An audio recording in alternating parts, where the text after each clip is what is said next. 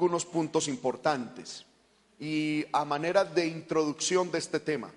Y es que vamos a aclarar dos puntos que la Biblia llama como son el día del Señor y el día de Cristo. Amén. Eh, uno de los temas, hermano, de la profecía bíblica que corre a través del Antiguo Testamento y continúa en el Nuevo Testamento es la verdad profética relacionada con el día del Señor. La palabra día, hermano, puede usarse en la escritura no necesariamente como una palabra de tiempo que indica un tiempo específico, sino que puede usarse para indicar los eventos que caen o que están incluidos dentro de un periodo de tiempo. Eh, Pablo, por ejemplo, la utiliza así, en 2 Corintios 6.2, cuando habla del día de salvación. Amén. Algunos dejan, hermano, eh, ver, algunos que dejan de ver esto han creído que puesto que la escritura menciona el día del Señor y el día de Cristo, estos días deben ocurrir en dos periodos diferentes de tiempo. Y no es así. Se dice generalmente que el día de Cristo se refiere a los eventos del periodo de la tribulación y el día del Señor se refiere a los eventos relacionados con la segunda venida y el milenio. Hay ciertamente dos programas diferentes a la vista de estos dos días, pero pueden caer dentro del mismo periodo de tiempo. Por tanto, los días, los dos días pueden tener el mismo comienzo y aunque hay dos programas diferentes a la vista, hermano, tenemos que entender cada uno a qué se relaciona.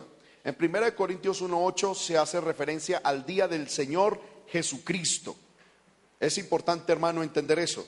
En 1 Corintios 1.8 habla del día del Señor Jesucristo, para indicar que, que el Señor Jesucristo tiene relación con ambos días, por cuanto Él es Señor y Cristo. Amén. Y, habla del, del, aleluya, del día del Señor Jesucristo. Bueno, el día del Señor. Eh, vamos a empezar explicando lo que la Biblia llama el día del Señor. El alcance del día del Señor ha sido un asunto de debate entre los intérpretes de las escrituras y algunos relacionan el día del Señor con los años del periodo de la tribulación. Otros lo relacionan con la segunda venida de Cristo a la tierra y con los juicios inmediatos asociados con ese evento. De manera que el día del Señor es un extenso periodo de tiempo que comienza con la tribulación e incluye los acontecimientos de la segunda venida de Cristo y el reino milenial de la tierra. Hermanos míos, podemos sintetizar Amén. Usted ahí tiene una hojita que dice el tiempo comprendido. Cuando la Biblia habla del día del Señor, se está refiriendo a los eventos comprendidos. Amén. Entre el tiempo en que comienza el trato de Dios con Israel, después del traslado de la iglesia al cielo, al inicio de la gran tribulación y que se extiende a través de la segunda venida y la era milenaria hasta la creación de cielos nuevos y tierra nueva después del fin del mundo. Amén. Ya les voy a... Amén. ¿Qué es cuando la Biblia habla y utiliza la palabra día del Señor? Se está refiriendo al, a los eventos que están incluidos en el periodo de tiempo que inicia que inician con el arrebatamiento de la iglesia hasta hermano los cielos nuevos y tierra nueva con los eventos terrenales. Amén. Entonces, cuando usted encuentra en la Biblia que dice el día del Señor, vuelvo y repito, se está refiriendo a los eventos terrenales que van a ocurrir cuando Cristo viene por la iglesia y cuando y termina en cielos nuevos y tierra nueva. ¿Cuáles son los eventos que están incluidos en esto que la Biblia llama el día del Señor? Es evidente, hermano, que los eventos comprendidos en el día del Señor son en realidad trascendentales y el estudio de este periodo debe incluir el, estudio de una gran parte de las escrituras proféticas y debe incluir los eventos profetizados para el día de la tribulación, tales como, ¿cuáles son los eventos de, eh, que incluye el día del Señor? Por favor, si puede copiarlo rápido, amén, para no detenernos mucho en esto. El día del Señor incluye los siguientes eventos. Primero, la confederación de estados en un imperio romano, que los vamos a estudiar. La confederación de estados en un imperio romano, Daniel capítulo 2 y Daniel capítulo 7. Amén. Cuando usted termine de copiarlo, dígame por favor para ya saber qué puedo pasar. Segundo, el surgimiento del gobernante político de este imperio, quien hace pacto con Israel, es decir, el surgimiento del anticristo. Amén.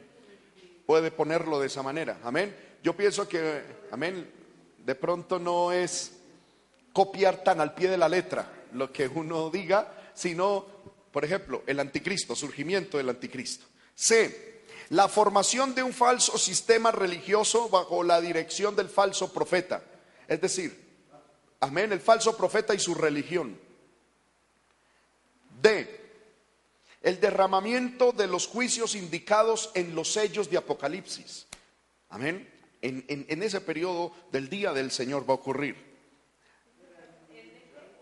El D, derramamiento de los juicios indicados en los sellos. Recordemos que la Biblia habla de sellos, que el séptimo sello es siete copas, luego las siete copas eh, nos enseña de que la séptima copa es los siete trompetas de la ira de Dios. Entonces se desata, hermano, todo lo que es eh, los sellos y, los juicios de Dios. Punto número E la separación de los 140 mil, 144 mil testigos en Israel, los 144 mil sellados. Punto número F, los juicios de las trompetas, las trompetas de Apocalipsis. Amén. Punto número G, el surgimiento de los testigos de Dios en la gran tribulación. Surgimiento de los testigos de Dios de los dos testigos. Ah, hemos escuchado eso, ¿verdad? Amén. Los dos testigos de la gran tribulación. Todo eso lo vamos a estudiar. Solamente que usted va a ver, porque esta, esta clase de la gran tribulación, hermano, va a tomar varias clases. Gloria al nombre del Señor. Amén. Eh, vamos en H. Eh, el día del Señor incluye la persecución a Israel. Amén. Punto número I, el derramamiento de los juicios de las copas. Creo entonces que ahorita lo dije al revés. Primero son sellos, luego trompetas y luego copas. Amén. Derramamiento de los juicios de las copas. Punto número J, o numeral J. Amén. La caída de la falsa iglesia profesante. Es decir, la gran ramera, la caída de la gran ramera, puede poner así, de la iglesia de la falsa iglesia profesante. Numeral K, los eventos de la batalla de Armagedón.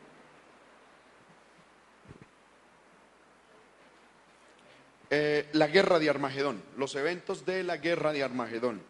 Y punto número o numeral L, la, proclamación del evento, del evangelio, corrijo, del reino. Proclamación del evangelio del reino.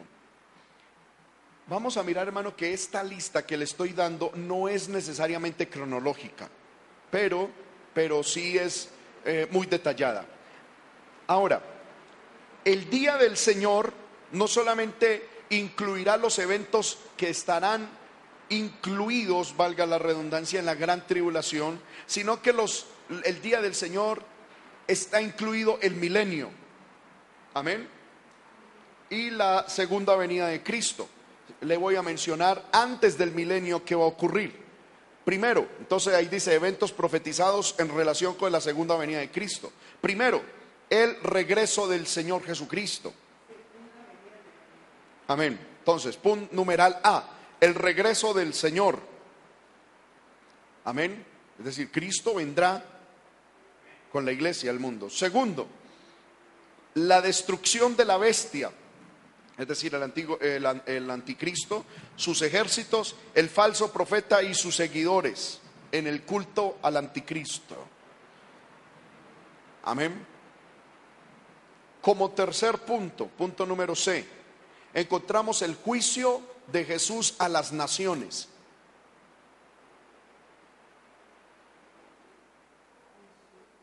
El juicio de Jesús a las naciones. Punto número D, la reunión de Israel. Israel será reunido de todos los confines de la tierra al pueblo que Dios, a la tierra, corrijo, que Dios le ha dado. Punto número 5, que corresponde al numeral E. El juicio de Jesús al Israel viviente.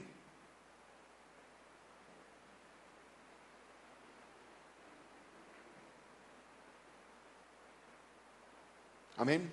Luego vendrá el encadenamiento de Satanás. Y por último, la restauración de Israel en la tierra, que es el inicio del milenio. La restauración de Israel a la tierra prometida. Amén. Todo eso tiene, hermano, su cantidad de citas. Por cuestiones de tiempo, pues es difícil eh, compartírselas. Amén. Pero ahorita las vamos más o menos a leer. Amén.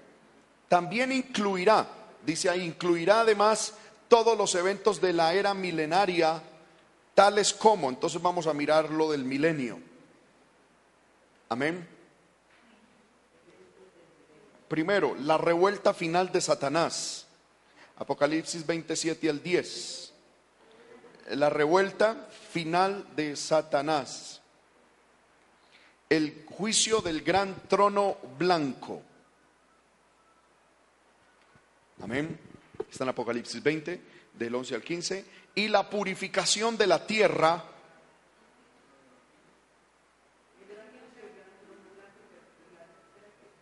La purificación de la tierra.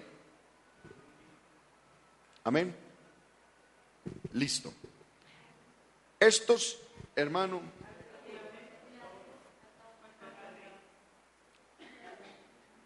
Vuelvo y los leo. Incluirá además todos los eventos de la era milenaria tales como son.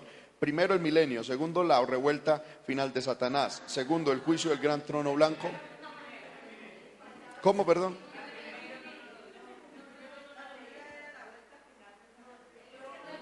Bueno, amén. Primero, el milenio. La, segundo, la revuelta final. Bueno, puede ponerlo ahí al revés la revuelta final de Satanás, el juicio del gran torno blanco y la purificación de la tierra. Amén. Que está escrita en segunda de Pedro 3 del 10 al 13. Amén. Entonces, cuando la Biblia nos habla del día del Señor, ¿a qué se está refiriendo? A los acontecimientos terrenales. Amén que inicia después del traslado de la iglesia, amén, del arrebatamiento de la iglesia, hasta mucho más, hasta cielos nuevos y tierra nueva. Amén. Muy bien. Eso lo debemos de tener claro. Ahora, el día de Cristo, porque la Biblia también habla del día de Cristo. ¿Qué refiere o qué, a qué se refiere el término, hermano, eh, el día de Cristo. El término, este término es un término estrechamente relacionado, hermano, que ha traído confusión a las mentes de algunos. Y es el término día de Cristo. Amén. Eh, y la expresión día de Cristo ocurre en algunos pasajes bíblicos, como es en Primera de Corintios 1.8, Primera de Corintios 5.5, segunda de Corintios 1.14, Filipenses 1.6 y Filipenses 2.16. Mm, ¿A qué se refiere, hermano, para hacer esto más entendible? Eh, en cada caso en que se usa el día, el término el día de Cristo, se usa específicamente con relación a la expectativa de la iglesia, su traslado, glorificación y examen para la recompensa. Es decir, se refiere a todo el proceso de Cristo con la iglesia y los eventos celestiales con la iglesia. ¿Me estoy haciendo entender con esto? Amén. ¿Tienen por ahí un borradorcito los hermanos si me pueden colaborar? Amén. Bueno, amén. Aquí tenemos. Venimos en una en un tiempo. Va a llegar lo que es el arrebatamiento, ¿verdad? En cualquier momento. Y en ese momento, si lo vamos a hacer estrictamente bíblico, se va a desatar dos días, van a empezar dos días. El día de Cristo, Cuando habla del día de Cristo, está hablando del conjunto de eventos que, que se relacionan de Cristo con la iglesia. ¿Qué incluye el día de Cristo? Arrebatamiento, boda del Cordero, el asiento de Vima o de Vimá, eh, la cena y el reinado de la iglesia en la tierra. Pero mire que tiene que ver todo con la iglesia. Mientras que el día del Señor ¿Qué tiene que ver esto? Los eventos terrenales que van a ocurrir acá. También puede ser el día de Jehová o el día del Señor. Eso tiene que ver son con los eventos terrenales que ocurrirán después del arrebatamiento de la iglesia. Amén. Entonces, tenemos que, hermano, tenerlo claro. A ver. Cristo con la iglesia. Amén, sí Señor.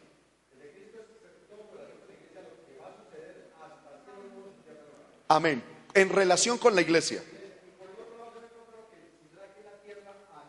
Hasta ese mismo momento, que es lo que la... Amén. El día del Señor en la tierra, especialmente con el pueblo de Israel. Amén. Entonces, el día de Cristo es los eventos relacionados con la iglesia y el día del Señor, eventos terrenales especialmente con el pueblo de Israel. La mayoría, hermano, eh, eh, los eventos del día de Cristo que tienen que ver con la iglesia ya los estudiamos en gran mayoría, aunque falta todavía el de la glorificación, que después lo estudiaremos eh, cuando estudiemos el milenio. Amén. Pero lo que es la gran, corrijo, el arrebatamiento, la boda del cordero o las bodas del cordero, vuelvo y repito, no, es indiferente si se dice de una u otra manera. O, y, el, tribunal de Cristo o el asiento de Bima, hermano, ya los estudiamos. Amén. Ahora vamos a empezar los eventos del día del Señor. ¿Qué tiene, aleluya, incluido este tremendo día? ¿Cuántos alabamos el nombre de Cristo? El día del Señor, hermano, es lo que la Biblia llama la tribulación. Amén. ¿Sí está por ahí el, borradorcito? Amén. Gloria al nombre del Señor. Hermano, es muy necesario establecer, amén, eh, la enseñanza de las escrituras sobre esta importante doctrina escatológica. Gracias, hermano. No hay mejor en manera de llegar a un entendimiento del concepto bíblico de la tribulación que dejar que la escritura hable por sí misma. Es importante presentar todas las declaraciones de la palabra sobre este asunto, unas pocas serán suficientes. La línea de revelación comienza a principios del Antiguo Testamento y continúa por todo el Testamento. Gloria por, eh, eh, por el, todo el Nuevo Testamento. Amén. Gloria al nombre del Señor. Yo voy a leer una cantidad de textos, hermano porque son el fundamento de la doctrina escritural de la tribulación. Mire que no estoy hablando de gran tribulación, porque una cosa es la tribulación y otra cosa es la gran tribulación. Amén. Amén. Vamos a mirar, cuando hablamos de tribulación nos referimos, anticipándome un poquito, a los siete años. La gran tribulación son los últimos tres años y medio. Amén. Pero todo el conjunto, incluido eh, el Armagedón, bíblicamente se pueden llamar el tiempo de tribulación. Voy a leer, hermano, muchos textos. Voy a dar primero la cita. Si usted es muy ágil para escribir y buscar al mismo tiempo, pues excelente. Si no, anote la cita, escuche lo que voy a leer y en su casa le invito a que lo lea con más detenimiento.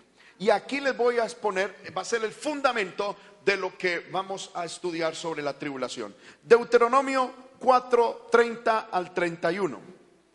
Dice, cuando estuvieres en angustia y te alcanzaren todas estas cosas, si en los postreros días te volvieres a Jehová tu Dios y oyeres su voz, Él no te dejará ni te destruirá, ni se olvidará, olvidará del pacto que les juró a tus padres.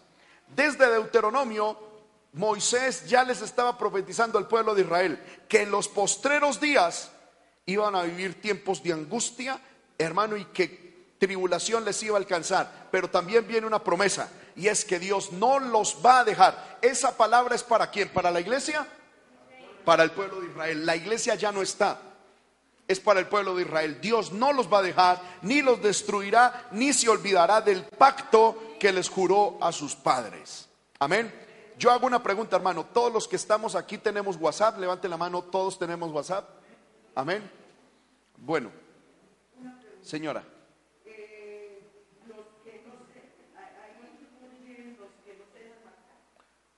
Vamos a mirar ahorita, porque eh, eh, eh, nos adelantamos mucho. Entonces ya, voy. Hermanos, ¿por qué hago esta pregunta? yo quiero enviarles, hermano, un documento para que leamos los pactos de Dios con Israel. Mm, lo que pasa es que, bueno, no, con la ayuda de Dios yo creo que para el próximo domingo se los tengo. Amén, se los voy a imprimir y se los tengo. Gloria al Señor para que usted lo lea. El problema es que es larguito. ¿A cuántos les gusta leer? Levante la mano a los que les gusta leer. Son aproximadamente 60 hojas. Amén. Gloria al nombre del Señor. Eh, pero es maravilloso. Amén. Y se lo voy a intentar condensar más aún. A ver si hago, si hago por lo menos unas 50 hojas. Eh, sobre lo que son los pactos de Dios con Israel. Hermano, estudiar eso es algo maravillosísimo. Amén. Eh, que son pactos de Dios con Israel, y la Biblia sostiene que Dios va a mantener sus pactos con Israel y aún más en el periodo de gran tribulación. Y, eso lo vamos a mirar. En el libro de Isaías 2.19 encontramos algo tremendo sobre, sobre, la Biblia habla sobre la gran tribulación o sobre la tribulación. Dice Isaías 2.19, escúchelo, y se meterán en las cavernas de las peñas y en las aberturas de la tierra por la presencia temible de Jehová y por el resplandor de su majestad cuando Él se levante para castigar la tierra. De todos estos textos vamos a sacar, hermano, unos puntos de doctrina. Gloria al nombre del Señor. Isaías 24, versículos 1, 3 y 6.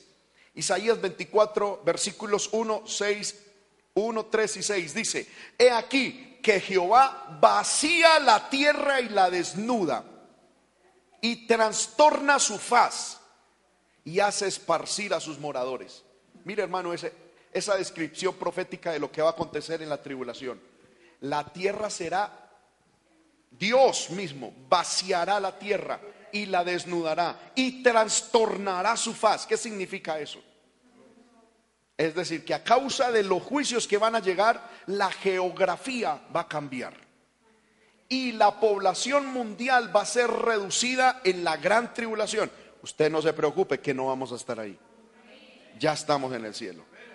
Pero la población mundial será reducida. Tal, es, y el calificativo es, Dios vaciará la tierra y la desnudará. Amén. Versículo 3. La tierra será enteramente vaciada y completamente saqueada, porque Jehová ha pronunciado esta palabra. Y el verso 6, por esta causa la maldición consumió la tierra y sus moradores fueron asolados. Por esta causa fueron consumidos los habitantes de la tierra y disminuyeron los hombres. Amén. Isaías 24 del 19 al 21. Isaías 24, 19 al 21 será quebrantada del todo la tierra, enteramente desmenuzada será la tierra. En gran manera será la tierra conmovida, temblará la tierra como un ebrio y será removida como una choza, y se agravará sobre ella su pecado y caerá, y nunca más se levantará. Acontecerá en aquel día que Jehová castigará al ejército de los cielos en lo alto y a los reyes de la tierra sobre la tierra.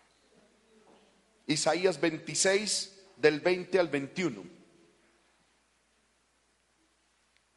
Vuelvo y repito, esto no es para la iglesia, esto es para Israel. Esta palabra es para Israel, no es para la iglesia, porque la iglesia no está en la gran tribulación. Isaías 26 del 20 al 21. Anda pueblo mío, entra en tus aposentos, cierra tras ti tus puertas, escóndete un poquito por un momento, en tanto que pasa la indignación. Porque he aquí que Jehová sale de su lugar para castigar al morador de la tierra por su maldad contra él. Y la tierra descubrirá la sangre derramada sobre ella y no encubrirá ya más a sus muertos. Amén. Pero me llama la atención la ternura con la que Dios le dice al pueblo de Israel, entra a tus aposentos, cierra tras ti tus puertas, escóndete un poquito, un momento entre tanto que pasa la indignación. Amén. Aquí se cumple lo que el profeta Habacuc ora diciendo, Señor, en medio de la ira, acuérdate de tu misericordia. Dios en medio de la ira, de la tribulación, se acordará de su pueblo Israel. La iglesia, Dios, hermano, eh, esto no es para la iglesia, ya estamos allá. Amén. Recibiendo las coronas, comiendo eh, eh, en, las bodas nupciales, bueno, una cosa maravillosa. Pero Dios, aún en medio de su ira, se acuerda del pueblo de Israel. Qué maravilloso. Amén, hermanos. Jeremías 37 dice, ah, cuán grande es aquel día tanto que no hay otro semejante a él. Tiempo de angustia para Jacob, pero de ella será librado. Qué maravilloso. Isaías 37. Amén. ¿Qué dije? No, amén, corrijo. Jeremías 37. Dice, ah, cuán grande es aquel día. ¿Cuál día? ¿El día de Cristo o el día del Señor? El día del Señor o el día de Jehová, como también lo llama el Antiguo Testamento. Dice, cuán grande es aquel día, tanto que no hay otro semejante a él. Hermano, este día, vuelvo y repito, no es un día de 24 horas, es un periodo de tiempo. No ha acontecido y no acontecerá jamás como el tiempo del día del Señor. El día Dice, tanto que no hay otro semejante a él. Tiempo de angustia para Jacob. Ese puntico es importante y después lo estudiaremos. Pero de ella será librado. ¿Quién? Israel. Amén. Eh, Daniel 9:27. Por otra semana, es decir, por el periodo de siete años, confirmará el pacto con muchos a la mitad de la semana hará cesar el sacrificio y la ofrenda. Después con la muchedumbre de las abominaciones vendrá el desolador hasta que venga la consumación y lo que está determinado se derrame sobre el desolador. Aquí está hablando de que en ese periodo, en el día del Señor, se levantará el anticristo. Amén. Joel 1.15 dice, ay del día, porque cercano está el día de Jehová y vendrá como destrucción por el Todopoderoso. Hermano, el, libro de Apocalipsis, eh, corrijo, el libro de Joel es un libro maravilloso, especialmente para la escatología, para los escatólogos, los que les gusta y nos gusta estudiar estos eventos futuros, hermano, es un día, es un libro maravilloso. Les voy a decir por qué. Porque ah, el libro de Joel menciona con mucho detalle los eventos que van a ocurrir en la gran tribulación. Pero no solamente describe con lujo de detalles la cronología de los eventos, sino la visión política del anticristo. Amén. Independientemente si a usted le gusta o no le gusta, la posición política del anticristo es izquierda, comunista, socialista y está descrita con lujo de detalles en el libro de Joel. Amén. Hermano, eso es algo maravilloso, maravilloso. Lea el libro de Joel y usted eh, mira, mirará que está descrito con lujo de detalles la posición política del anticristo que se implementará en el tiempo de la tribulación. Joel 2 del 1 al 2 dice, porque viene el día de Jehová o día del Señor. Joel 2, 1 al 2, porque está cercano, día de tinieblas y de oscuridad, día de nube y de sombra. Semejante a él, no lo hubo jamás, ni después de él lo habrá en años de muchas generaciones. Amén. Vean las características que tiene esos, esos días. Amós 2, 18 al 20. Amós, corrijo, Amós 5, del 18 al 20. Dice, hay de los que desean el día de Jehová. Amén. ¿Para qué queréis este día de Jehová? Será de tinieblas y no de luz. No será el día de Jehová tinieblas y no luz, oscuridad que no tiene resplandor. Amén, eso dice el versículo 20. Y luego dice el versículo 20, cercano está el día grande de Jehová, cercano y muy próximo. Y más adelante dice, día de ira, aquel día, día de angustia y de aprieto, día de alboroto, de asolamiento, día de tiniebla y de oscuridad, día de nublado y de entenebrecimiento y en el libro de Sofonías 1.14, 1, versículos 14 al 15 y el 18. Podemos tomar algunas frasecitas de aquí para resumirlo y decir, ni su plata, ni su oro podrá librarlos en el día de la ira de Jehová, pues toda la tierra será consumida con el fuego de su celo.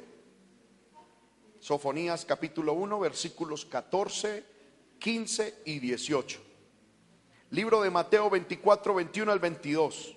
Porque entonces habrá gran tribulación, la cual no ha habido desde el principio del mundo hasta ahora, ni la habrá. Aquí ya está hablando Jesús. Y si aquellos días no fueren acortados, nadie sería salvo. Mas por causa de los escogidos, aquellos días serán acortados. Mateo 24, 21 y al 22. Lucas capítulo 21, versículos 25 al 26. Entonces habrá señales en el sol, en la luna y en las estrellas, y en la tierra angustia de las gentes, confundidas a causa del bramido del mar y de las olas, desfalleciendo los hombres por el temor y por la expectación de las cosas que sobrevendrán en la tierra, porque las potencias de los cielos serán conmovidas. ¿Cuándo? en el día del Señor, es decir, la tribulación en adelante. Primera de Tesalonicenses 5:3. Cuando digan paz y seguridad, entonces vendrán sobre ellos, vendrá sobre ellos destrucción repentina, como los dolores a la mujer encinta y no escaparán. Apocalipsis 3:10. Yo también te guardaré de la hora de la prueba que ha de venir sobre el mundo entero Apocalipsis 3:10, para probar a los que moran sobre la tierra. Y por último, Apocalipsis 6:15 al 17. Apocalipsis 6:15 al 17. Y los reyes de la tierra, y los grandes, los ricos, los capitanes, los poderosos, y todo siervo y todo libre, se escondieron en las cuevas y entre las peñas de los montes, y decían a los montes y a las peñas, caed sobre nosotros y escondednos del rostro de aquel que está sentado sobre el trono y de la ira del cordero, porque el día, el gran día de su ira ha llegado, y quién podrá sostenerse en pie. Amén. ¿Cuántos alabamos el nombre del Señor? por ese tiempo del libro de Apocalipsis, capítulo 6, no va a haber muerte. Amén. La muerte huirá del mundo por algunos meses. Gloria al poderoso nombre de nuestro Dios. Amén. Eso, Así es que se describe el periodo de la tribulación. Amén, señora.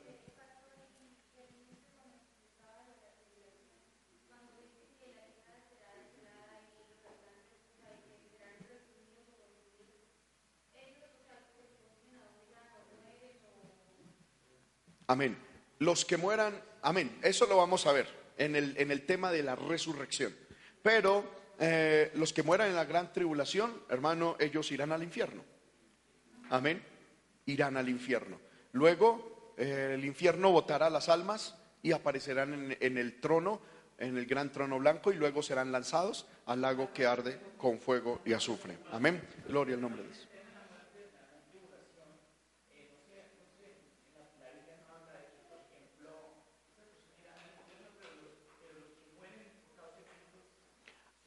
Amén. Y eso lo vamos a estudiar también, porque no es tan fácil esa cuestión de que morí por Cristo. Eh, no es tan así, no es tan que yo soy cristiano, mátenme ni me mataron ni No, eh, es algo mucho más, mucho más delicado. Yo he escuchado gente que dice, no, es que uno muere en la gran tribulación por Cristo y es salvo. No es tan así. Eh, pero la Biblia dice que ellos las almas de los que murieron en Cristo, por cuanto ya el paraíso entregó sus almas y, estamos en el reino de Dios, en el cielo mismo, la Biblia dice que las almas de los que mueren estarán debajo de un altar.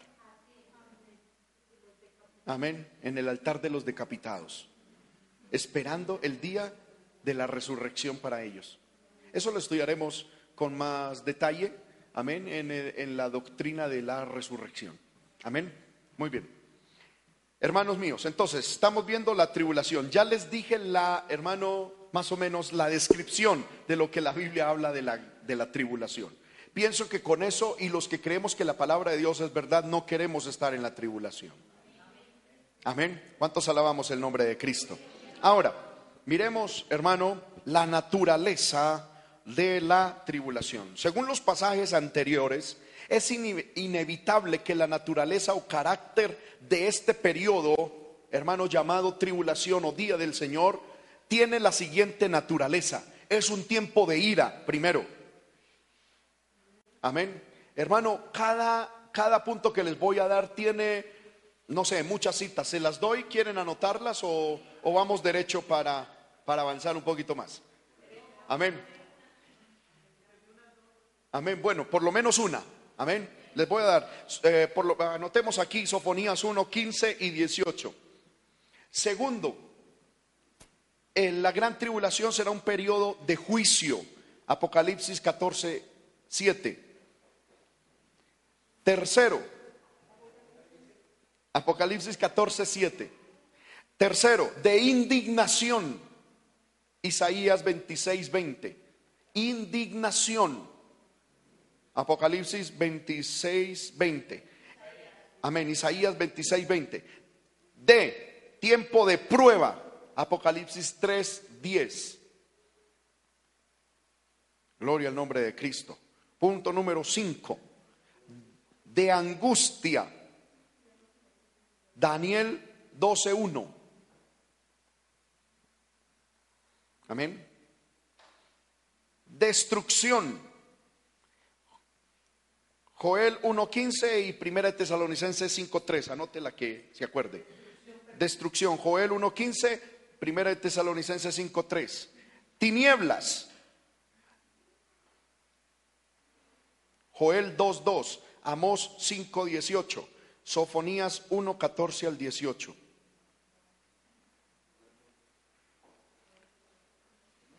Numeral H, ¿en cuál van ustedes? 8 desolación. Daniel 9:27, Sofonías 1 del 14 al 15. Daniel 9:27. 9. Trastorno. Isaías 24 del 1 al 4. Trastorno. Isaías 24 del 1 al 4. Castigo. Isaías 24 del 20 al 21. Amén. Miremos, hermano, la naturaleza de la ira de, o, o de lo que va a acontecer. Es un periodo, vuelvo y lo repito, de ira, juicio, indignación, prueba, angustia, destrucción, tinieblas, desolación, trastorno y castigo. Amén. ¿Cuántos alabamos el nombre del Señor? Aleluya. No se puede encontrar ningún pasaje bíblico, hermano, para aliviar en modo alguno la severidad de este periodo que vendrá sobre la tierra. No hay forma, hermano, de dar esperanza a los moradores de la tierra que, que queden en esos momentos en, la, en la tribulación. No hay forma de mandarles un mensaje de esperanza.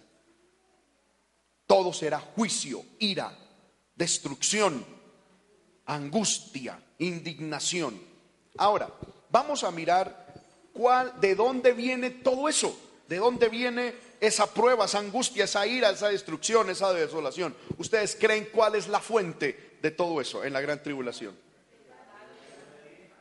¿De dónde vendrá toda esa ira? Amén. Vamos a mirar. El periodo de la gran tribulación será testigo de la ira de Satanás en su animosidad contra Israel y del títere de Satanás, que es el anticristo, en su animosidad, es decir, en su contrariedad contra los santos.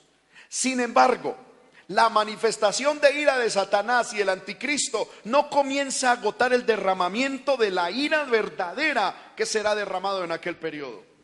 La escritura abunda en aseveraciones que este periodo no es el periodo de la ira de los hombres, ni la ira de Satanás, sino el tiempo de la ira de Dios.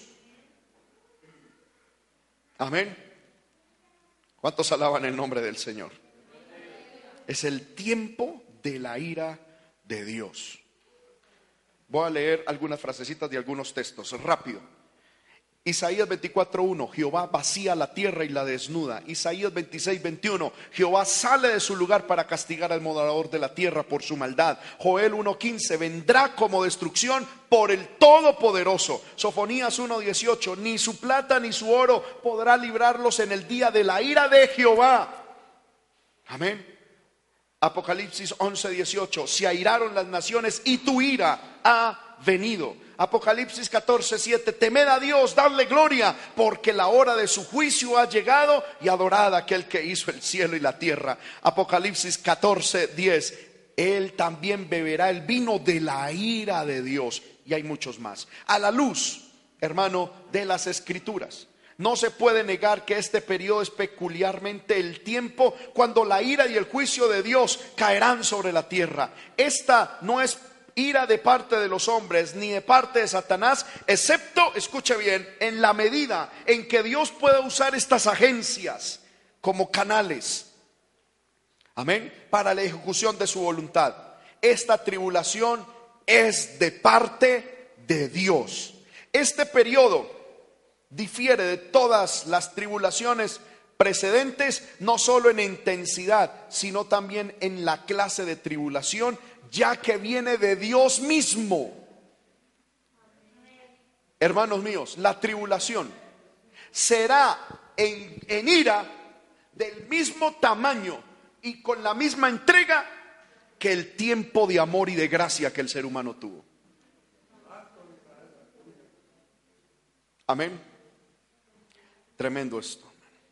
Ahora, tenemos que entender de que en ese tiempo la ira de Dios, hermano, se manifestará. Amén. Que Dios nos guarde, hermano. Que Dios nos guarde. Ahora, ¿cuál será el propósito de la gran tribulación?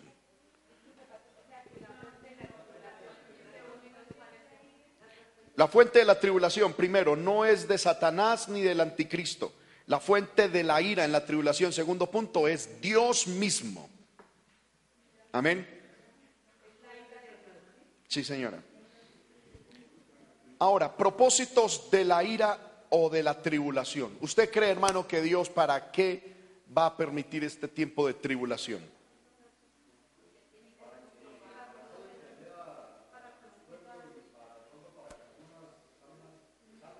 Amén.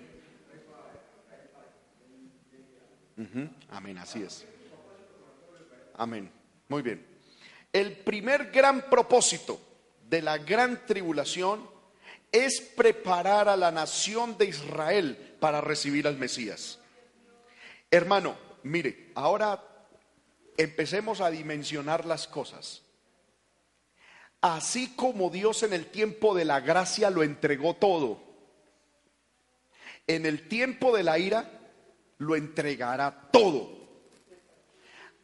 ¿Para qué? Para con ese tiempo de ir a preparar a Israel, lo cual indica de que el endurecimiento de Israel es terrible. Amén.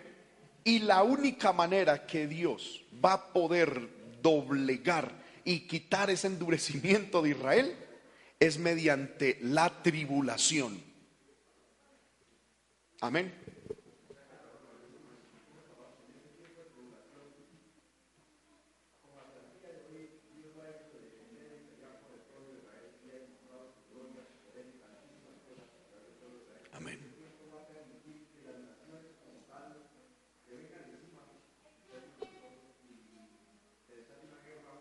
Amén. Aquí, hermano, bueno, la pregunta está buena. Y la tomo en el sentido de que Dios en la gran tribulación no va a permitir que ninguna nación le ponga un dedo a Israel encima.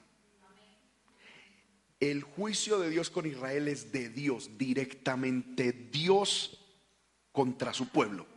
Porque de hecho, cuando el anticristo, y lo vamos a ver en estos días, se reúna con todas las confederaciones para atacar a Israel, ahí es cuando viene Dios y los defiende. A mi pueblo no me le ponen un, dedo encima. El juicio en la, en la tribulación es Dios, Dios enfrentándose con su pueblo. Amén. Es una cosa, Dios Israel, Dios Israel. Amén. Los juicios, eh, eh, juicios de Dios que están en el libro de Apocalipsis. Es decir, juicios con terremotos, con, con todo lo que está. Amén. Lo que caerá del cielo. Dios Especialmente eso es para el pueblo de Israel. Amén. Entonces, el primer gran propósito de la tribulación, punto número uno, es preparar a la nación de Israel para recibir a su Mesías. La profecía de Jeremías 37 aclara que este tiempo que, que viene tiene particular referencia a Israel, por cuanto dice es el tiempo de angustia de Jacob. Un una forma de llamar a la tribulación es tiempo de angustia de Jacob. ¿Quién es Jacob? No es el Jacob, sino Israel. Amén.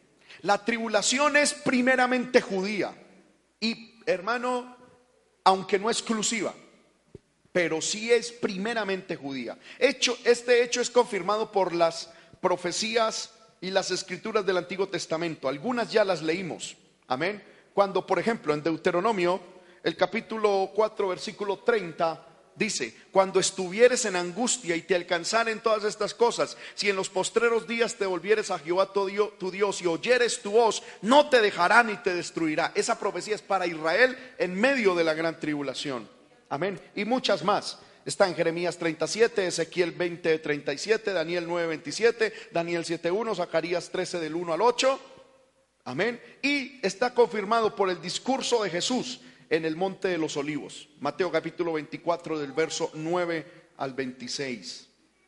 Amén. Recordemos que el discurso de Jesús en el libro de Mateo no es a la iglesia, es a Israel. Y esto lo estudiaremos también más, a más profundidad. Y por el mismo libro de Apocalipsis. Hermano, tiene que, la gran tribulación tiene que ver con el pueblo de Daniel la venida del falso Mesías, la predicación del Evangelio del Reino, el templo, el lugar santo, la tierra, amén, de Judea, la ciudad de Jerusalén, las doce tribus de los hijos de Israel, el pacto con la bestia, el santuario, el sacrificio y la ofrenda del ritual del templo. Todo esto se refiere a Israel y prueba que la tribulación es mayormente un tiempo en que Dios trata con su antiguo pueblo antes de su entrada al reino prometido. Hermanos, vean. Yo les voy a decir una cuestión aquí que les va a volar el cerebro a algunos, que les gustan las perspicacias. Yo he leído a escatólogos que son muy, muy serios y muy instruidos y llegan diciendo de que la, la gran tribulación es tan, tan enfocada al pueblo de Israel que los descarriados o cristianos tibios que se quedaron en la gran tribulación no van a tener salvación. Amén. Mm, yo no estoy tan, tan en esa posición. Me encuentro en una en un, en un equilibrio. Amén. pero que la tribulación va a ser para, para doblegar la dureza del pueblo de Israel, sí lo va a hacer. El tiempo de gracia para los gentiles se acabó.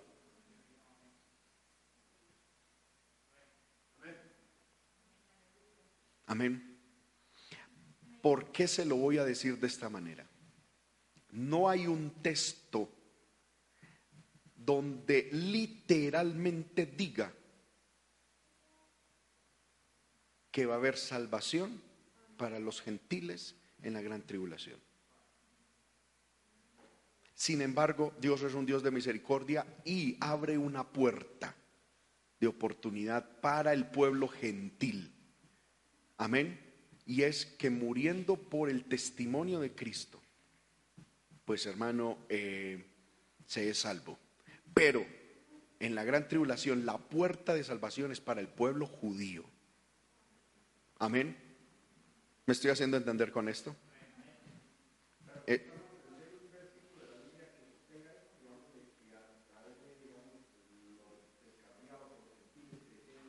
el único texto que muestra esto son las almas debajo del altar de los decapitados. Es el único texto. Amén. Donde, Juan llegó un momento y dijo, Señor, ¿y quiénes son estos? Y el ángel le dijo, son los que salieron de la gran tribulación. Amén. Eh, y que pusieron su vida por el Cordero. Pero escuche bien, si usted se pone a examinar bien el texto, hace mucha referencia a los judíos que salieron de la gran tribulación. Hermanos míos, tengámoslo claro, el tiempo de gracia y de salvación es ahora para los gentiles en Cristo. En Cristo. Entendamos esto, las dispensaciones de Dios tienen que ver con pueblos Amén. Y la dispensación de Dios con los gentiles y con salvación universal es ahora en la gracia. Luego vendrá la gran la tribulación, que es una dispensación diferente. Amén. Y la salvación para gentiles no está prometida. No hay ni un solo texto que prometa salvación para gentiles en la gran tribulación.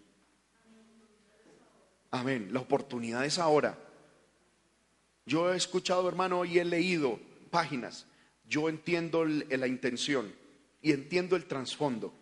Donde páginas, hermano, ya en estos momentos hay pastores que han pagado siete años por adelantado páginas en internet y luego lo pagan año tras año para tener siete años anticipados. La intención de ellos es dar un mensaje a los que se quedan en la gran tribulación y, entonces les está diciendo, eh, eh, si ustedes se quedan en la gran tribulación, no adoren, no adoren, no hagan esto, no hagan lo otro y serán salvos. No es tan así.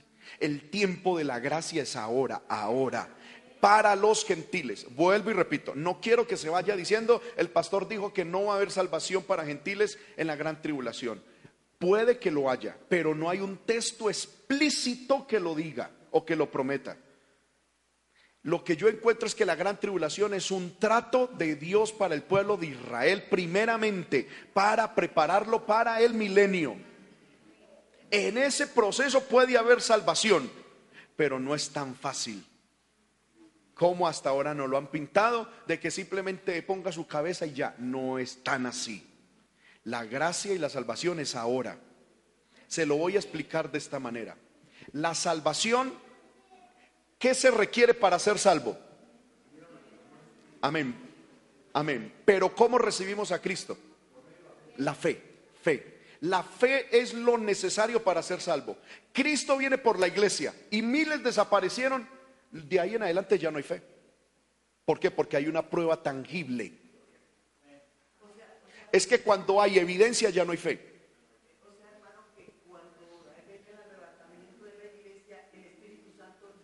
el Espíritu Santo en su ministerio activo deja de estar en la iglesia. El Espíritu Santo sigue en el mundo porque Él es Dios y Él está en todo lugar. Pero su ministerio activo no está en, el mundo.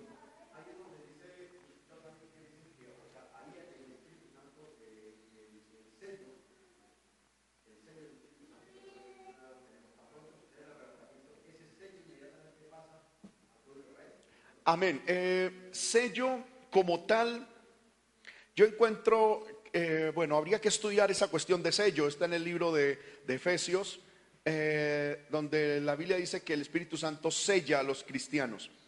Eh, yo no diría tanto sello, sino el tiempo de operación, la dispensación pasa al pueblo de Israel pasa al pueblo de Israel. Porque esto de que hemos sido sellados por el Espíritu Santo, aunque a muchos cristianos que posiblemente nos estén viendo por, por internet les choque, yo les quiero decir que el sello del Espíritu Santo en el cristiano es la garantía de que mientras estemos en Cristo somos salvos y que nadie nos arrebatará de la mano de Cristo. Y que mientras estemos en Cristo seremos salvos, siempre salvos, en Cristo. Valga la aclaración, en Cristo. Mientras pertenezcamos y estemos en Cristo, seremos salvos irremediablemente pero mientras estemos en Cristo. Si nos desligamos de Cristo, perdemos todo. Porque la seguridad del cristiano es en Cristo. Amén, hermano. Por eso Jesús dijo que si alguno no permaneciera en Cristo y en la palabra, será desgajado y morirá y se secará y no servirá para otra cosa sino para el fuego. Ah, eso está en el libro de, de Juan. Si, si, mis palabras permanecen en vosotros, si yo permanezco en vosotros, dijo Jesús, pedid todo lo que queréis y os será dado. Pero si alguno mm, se, apartare y no permaneciere en mí, en mis palabras, sin mí nada podéis hacer, dijo Jesús. Entonces, hermano, la doctrina de salvo siempre salvo, ¿es falso o no es falso? Es verdadero, pero con la condición de mientras estemos en Cristo. Esa es la seguridad del cristiano. Amén. Hay doctrinas que están diciendo que apenas usted fue salvo, ya es salvo para siempre. Y no importa lo que haga, es salvo. Eso es más falso que una moneda de cuero. Amén, hermano. Eso es falso, eso no es bíblico. Somos salvos, siempre salvos, y tenemos la seguridad del Evangelio, la seguridad de la salvación mientras permanezcamos en Cristo, mientras Cristo permanezca en nosotros y la palabra permanezca en nosotros. Por eso, primera de Juan, si usted mira hermano y estudia el Evangelio de primera de Juan, eh, el Evangelio eh, es, esa carta de primera de Juan, Dios utiliza mucho a ese escritor, el, Juan el apóstol para decir, permaneced en mi amor, permaneced en Cristo, permaneced en la palabra, permaneced en la unción, permaneced, permaneced, permaneced, permaneced. Y hay que permanecer en Cristo para ser salvos. Nos desligamos de Cristo, hermanos. Amén. amén, gloria al Señor. Y eh, amén. Tenemos que guardarnos en Cristo y mientras estemos guardados en Cristo, tenemos salvación garantizada, hermano. Pero que se puede perder la salvación, claro, Hebreos 2.1 dice, ¿cómo escaparemos nosotros? Si descuidáramos una salvación tan grande. Amén. Dice, por lo tanto es menester que con más atención, que pongamos atención a lo que hemos oído, no sea que nos deslicemos, dice la palabra. La salvación se puede perder, claro, yo me puedo desligar de Cristo, pero mientras yo esté agarrado a Cristo, mientras usted y yo estemos agarrados a Cristo, hermano, la palabra y Jesús dice, nadie te arrebatará de mi mano, nadie. Porque hay gente, hermano, que dice, hermano, es que eso del arrebatamiento de la iglesia y la salvación, eso es como una lotería. Si uno en el momento está bien, hoy se fue. Y si no, bailas. No, si yo estoy en Cristo, la justicia de Dios está en mí y yo soy salvo y puedo decir, soy salvo por Cristo mientras permanezca en Cristo. ¿Me hago entender con esto, hermanos? Aleluya. Bueno, el primer propósito es el pueblo de Israel. Eh, de la gran tribulación es el pueblo de Israel. Aleluya. Mm, el segundo propósito. Amén. Gloria al Señor. Ah, bueno, eh, sigo con este primer propósito. El propósito de Dios para con Israel en la gran tribulación es de, el de atraer el de traer conversión a una multitud de judíos que entrarán en las bendiciones del reino y experimentarán el cumplimiento de todos los pactos de Israel. Las buenas nuevas de que el rey está por volver serán predicadas. Ahí es donde tenemos la profecía de o la parábola de las diez vírgenes. De manera que Israel se vuelva a su libertador. Así como Juan el Bautista predicó el mensaje para preparar a Israel para la primera venida del Mesías, Elías predicará para preparar a Israel para su segunda venida, según dice Malaquías capítulo 4, versículos 5 y 6. Amén, va a ser uno de los dos testigos. Elías aparecerá predicando el Evangelio eterno a los judíos. Amén. Hermanos míos, yo me atrevo a pensar lo siguiente. El mismo endurecimiento que en parte ha ocurrido a los judíos hoy en el tiempo de la gracia y en la misma sensibilidad que tiene la iglesia y los gentiles a Cristo se volteará en la gran tribulación. Los judíos recibirán sensibilidad a Cristo y el pueblo eh, gentil endurecimiento. Por eso es que no nos confiemos en la salvación de la gran tribulación. Amén. Porque hermano, si nuestra sensibilidad a Cristo es por medio del Espíritu Santo, y en la gran tribulación el ministerio activo del Espíritu Santo no va a estar, los gentiles van a ser endurecidos. Amén. Amén. Y si, y si el pueblo gentil hoy en día es duro, el Espíritu Santo estando presente, y si la iglesia hay veces es dura, con el Espíritu Santo, ¿cómo será, hermano, el corazón de aquellos que se queden, que Dios nos guarde, hermano, no estando el Espíritu Santo?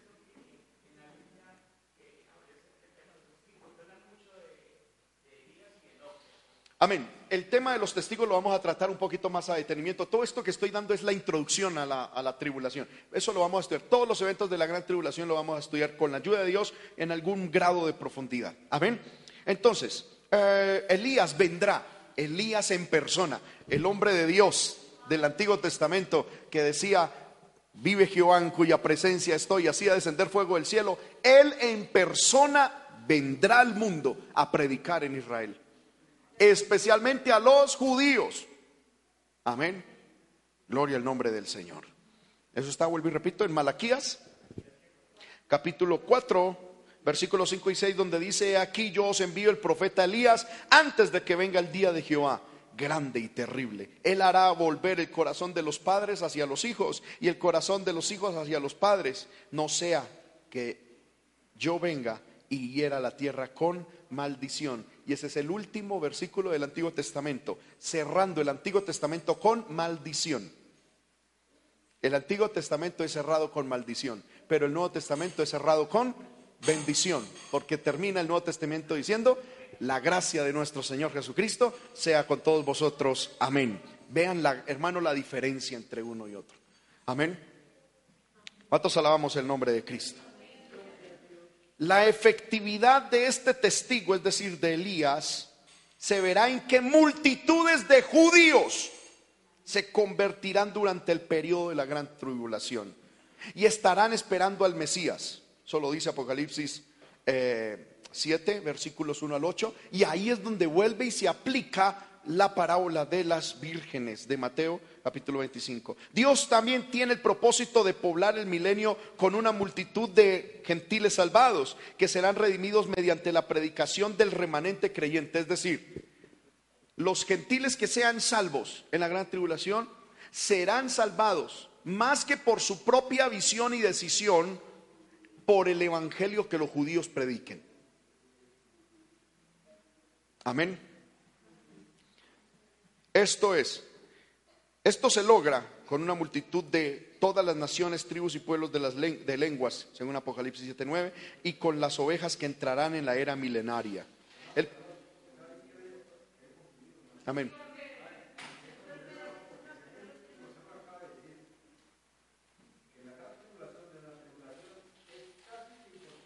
Sí, es muy difícil.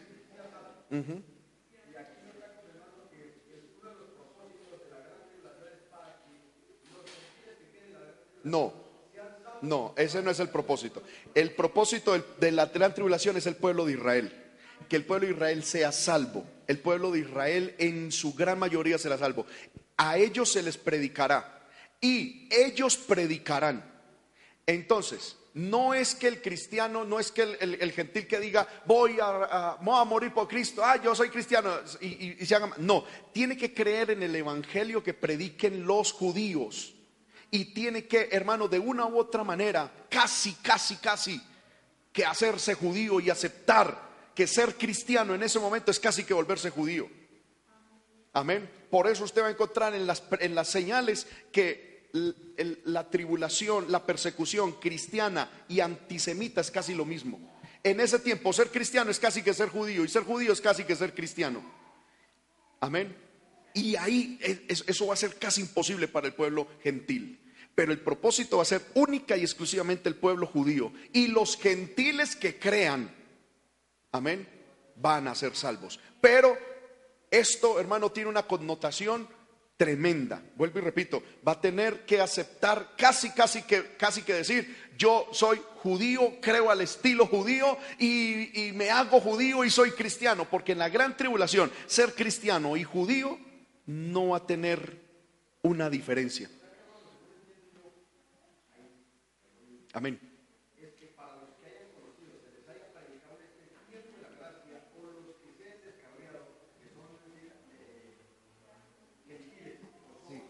Ajá.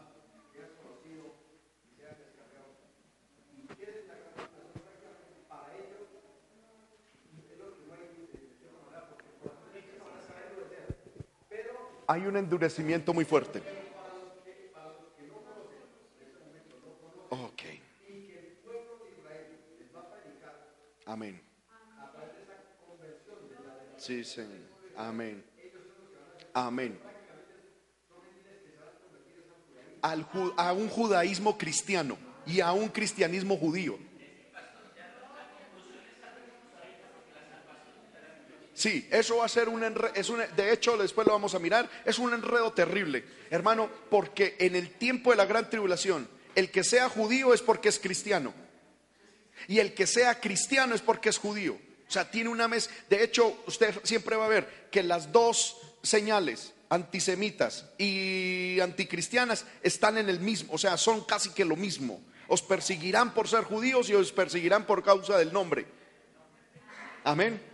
Eso es una cuestión, hermano, que no es fácil para el, para el gentil acceder a eso. Amén. La salvación es ahora. La salvación, lo que quiero decirles es que la salvación en la gran tribulación es muy incierta, hermano, muy incierta. Solo con el hecho de que no haya un texto explícito que a los gentiles les prometa salvación en la gran tribulación, ya hermano nos tiene esto que... Ok, es que lo que estoy diciendo, el mismo endurecimiento que tienen los judíos ahora en el tiempo de la gracia va a ser casi que el mismo endurecimiento que van a tener los gentiles en la gran tribulación porque la tribulación va dirigida a, hermano, a, quebrar, a romper la dureza de los judíos. Amén.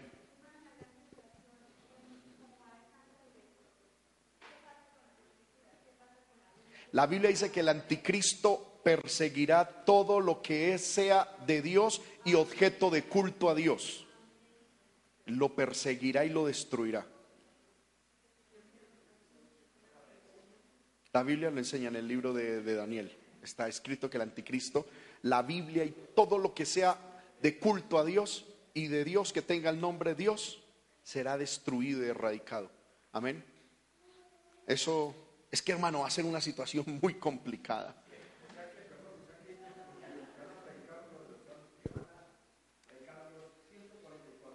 Amén.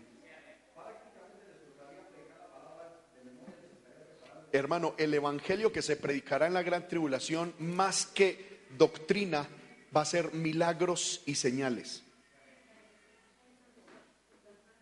Amén. Y el falso profeta, hermano, hará señales en el cielo y luego aparecerán los testigos haciendo señales en el cielo y en la tierra. Amén. Y la Biblia dice que aún a los que escogidos, el falso profeta volverá otra vez a coger.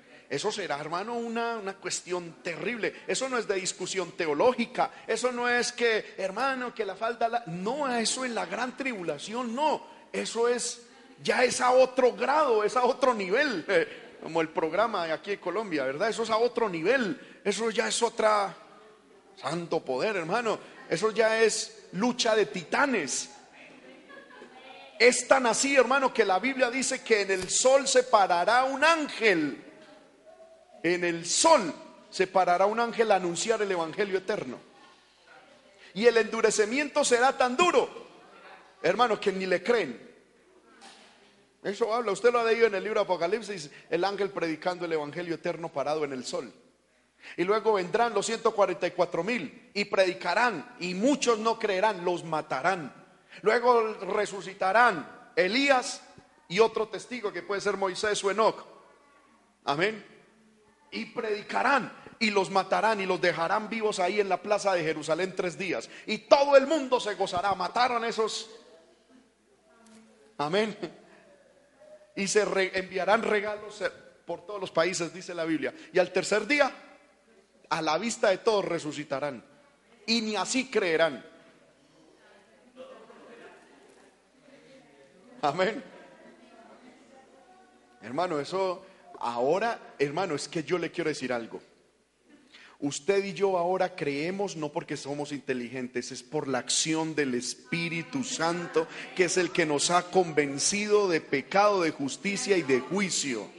Es el Espíritu Espíritu Santo. Y usted se puede imaginar, hermano, en ese tiempo sin el Espíritu Santo, hermano, el diablo haciendo señales en el sol, en la luna, en las estrellas, en la tierra, en, en toda parte, resucitando muertos, poniendo a hablar una imagen del anticristo. Porque dice la Biblia que se hará una imagen grandísima del anticristo y el falso profeta la hará hablar y la hará moverse.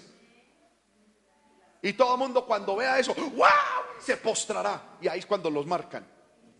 Amén. Luego dice que al anticristo por una lucha que va a tener, porque el anticristo no es que eh, es, el emisario de Satanás y él va a reinar en el mundo tranquilo. La Biblia dice que la confederación de reinos del norte y la confederación del sur se unirán para hacerle guerra al anticristo. Y el anticristo los destruirá. Pero luego vendrá una confederación del oriente, que son eh, una confederación de ejércitos del oriente que con un millón de soldados, sabemos que es de la China que vendrán a atacar al anticristo y lo atacarán de tal manera que le harán una herida de muerte, lo matarán. O sea, lo matarán, tendrá una herida de muerte. Y ahí es cuando aparecerá el falso profeta y a la vista de todos lo sanará y lo resucitará.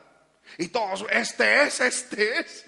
Y amén. Hermano, eso es una, va a ser siete años de una intensa, hermano, eso es una guerra de titanes, el que muestre más poder.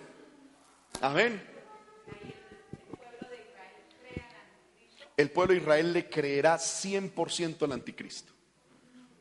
Amén. Hasta los tres años y medio en que el anticristo haga el sacrificio abominable. Y entonces el pueblo de Israel, por lo menos los ortodoxos, retirarán su apoyo al anticristo y dirán, el anticristo no va a hacer esto. Y cuando eso, e, ellos le quiten el apoyo, ¡pum! Viene, hermano, el juicio de Dios descrito en el libro Apocalipsis, los sellos, las copas y las trompetas. Amén. Para terminar con el endurecimiento de Israel. El tiempo de Israel, el tiempo de la tribulación, hermanos, eso es una cosa impresionante, impresionante. Jesús lo dijo y créalo cuando Jesús dice, no lo ha habido ni lo habrá. Amén. Eso es una cosa, yo, yo me he puesto a analizar eso, hermano. Poder en el Señor, esto es, esto es un duelo de titanes, esto, amén resucitan muertos por aquí, mató y resucita y el otro, y que este es el Cristo, y todo el mundo, ay, este es el Cristo, no resucitó, este es el Cristo, ay, poder en el Señor, hermano, y habrá una incredulidad terrible. De hecho, Jesús dijo, todo esto pasará hasta eh, durante la generación perversa e incrédula. ¿Sabe usted cuándo termina la generación perversa e incrédula? Cuando inicie el milenio. Porque, porque cuando inicia el milenio ya ni siquiera la generación que se levante en el milenio será una generación incrédula, porque todos verán a Cristo. De hecho, pues hermano, yo me atrevo a decir, en el milenio ni fe habrá.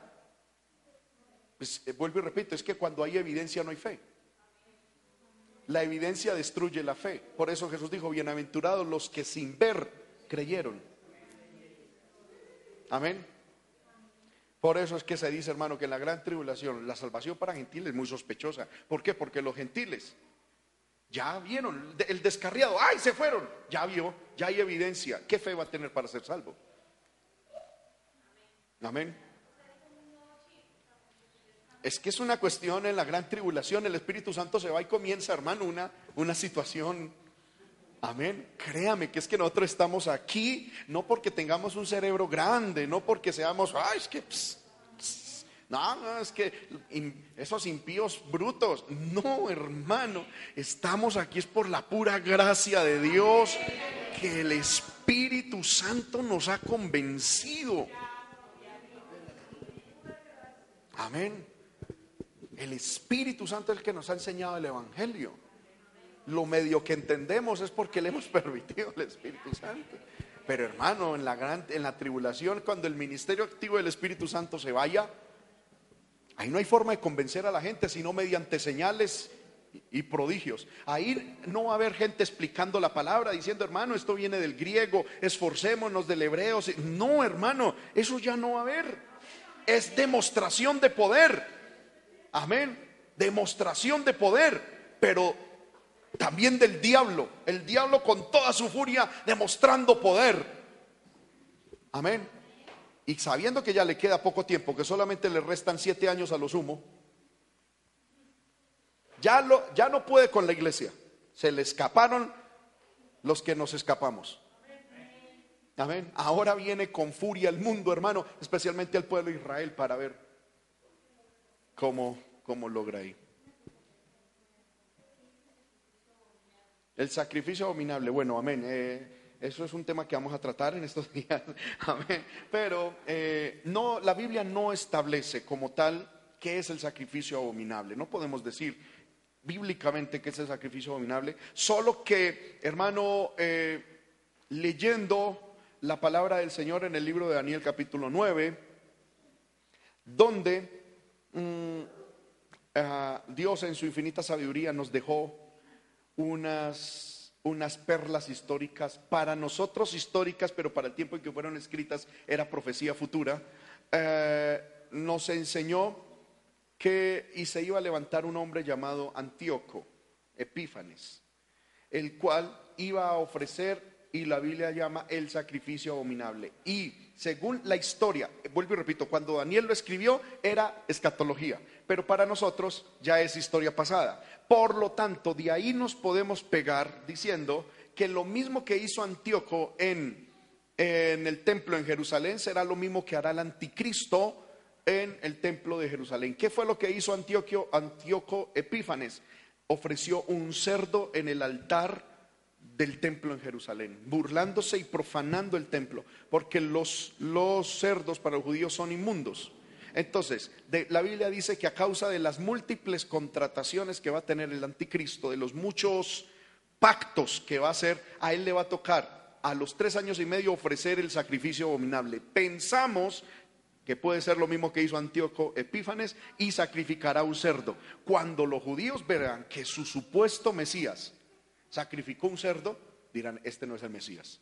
Nos engañaron, nos metieron gato por liebre y retirarán. Y ahí es cuando dirán, pero ¿y entonces el Mesías quién es? Y viene Dios a quebrantar ese orgullo, esa hermano, esa incredulidad, ese corazón duro con todos los juicios que están en el libro Apocalipsis. Y luego cuando vean que el anticristo reúne a todos los ejércitos del mundo para atacarlos en la guerra Armagedón, ellos clamarán, Señor el Mesías. Y ahí es cuando aparece Jesús, hermano, con la iglesia triunfante, hermano, en las nubes. Los judíos lo mirarán y dirán, pero ¿quién es este que viene en las nubes? Y la Biblia dice que Jesús vendrá en un jinete con las manos en alto, mostrando las heridas que sus mismos hermanos le hicieron.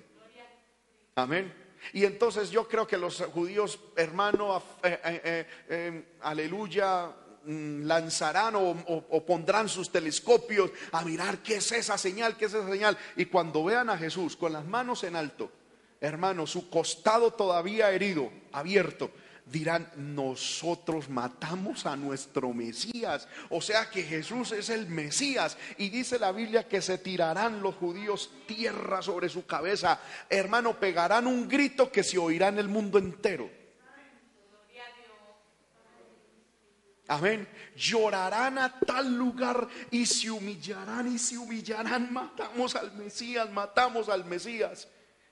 Y en esa actitud de arrepentimiento es que Cristo viene a gobernar en la tierra. Amén. pero después, hermano, de Dios llevarlos al extremo para que tengan que reconocer que Jesús es el Mesías. Esto es una cosa maravillosa, hermano, maravillosa, maravillosa.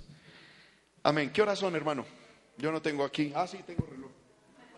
Gloria al Señor. Bueno, eh, déjenme terminar en dónde vamos. Eh, el propósito de la tribulación. El primer propósito es tratar con Israel. Segundo propósito, derramar juicio sobre los hombres a causa del pecado. O sea, ya va a llegar el tiempo en que la paciencia de Dios se va a agotar. Hermano, el pecado ha llegado hasta su, a su cabeza. Derramar juicio sobre los hombres y las naciones a causa del pecado. Apocalipsis 3:10 dice, para probar a los hombres de la tierra. Que este periodo alcanzará a las naciones enseña claramente también en otras escrituras. Es decir, la tribulación será global. Eh, cuando hablo global significa de que el juicio va a caer sobre el mundo entero, pero entendamos. Amén. Esto no significa que cuando la Biblia dice caerá fuego del cielo, va a caer fuego sobre todo el mundo a la misma hora. No. Amén. Mm, el, el juicio será global, pero no será total. Amén. Aleluya. Mm, las naciones de la tierra han sido engañadas por la falsa enseñanza del sistema de la ramera yo creo que entendemos el término bíblico la ramera. ¿A qué se refiere la ramera? No es tanto la iglesia católica, es el sistema cristiano apóstata que se une a la iglesia católica. Amén. Pero es el sistema, hermano, le voy a decir clarito. El, lo que hoy en día en el movimiento cristiano internacional conocemos como el movimiento apostólico y profético, no es otra cosa sino la gran ramera, es decir, la máxima expresión de apostasía unido con la iglesia católica. Por eso la iglesia cristiana, la verdadera iglesia bíblica, en estos momentos no acepta ni aceptará el resurgimiento de apóstoles ni de profetas al, al estilo ministerio Antiguo Testamento y Nuevo Testamento. No. Eso no existe. Hoy en día no hay apóstoles, menos apóstolas. Y no hay ministerio profético. Al estilo Antiguo Testamento y Nuevo Testamento en la, en la iglesia primitiva. Hay, ¿cómo? Y apóstolas.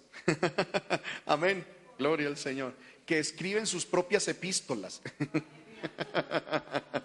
Amén y tienen revelaciones nuevas en los cuales los incautos caen, hermano.